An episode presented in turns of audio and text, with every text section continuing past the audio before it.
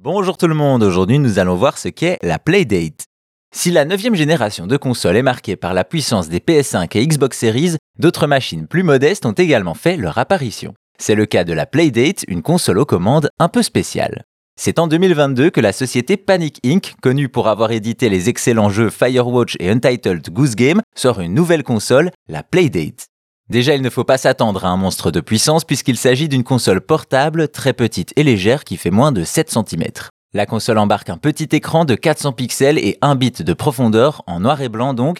Ça rappelle évidemment la Game Boy, mais ici, même sans rétroéclairage, la qualité de l'écran donne une lisibilité excellente.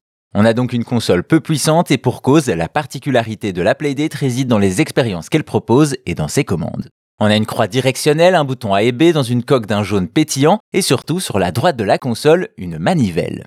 Et malgré ses composants limités, la Playdate peut réellement surprendre par ses graphismes léchés aussi bien en 2D qu'en 3D. Justement, parlons des jeux qui sont livrés en saison par Wi-Fi directement dans la console. Ainsi, la première vague comporte 20 jeux originaux avec parmi eux Crankins Time Travel Adventure, un jeu de plateforme qui ne se joue qu'à la manivelle que l'on fait tourner pour avancer ou reculer le temps. Depuis sa sortie, d'autres jeux sont venus compléter la collection avec évidemment beaucoup de créations indépendantes.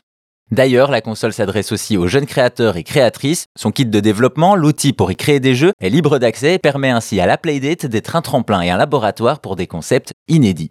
Niveau tarif, on est tout de même sur 200 dollars auxquels il faut ajouter les taxes et les frais de douane pour une livraison en Europe. Curiosité, gadget ou véritable innovation, la Playdate a en tout cas le don d'étonner et de sortir du lot, comme en témoignent les plus de 50 000 unités déjà écoulées.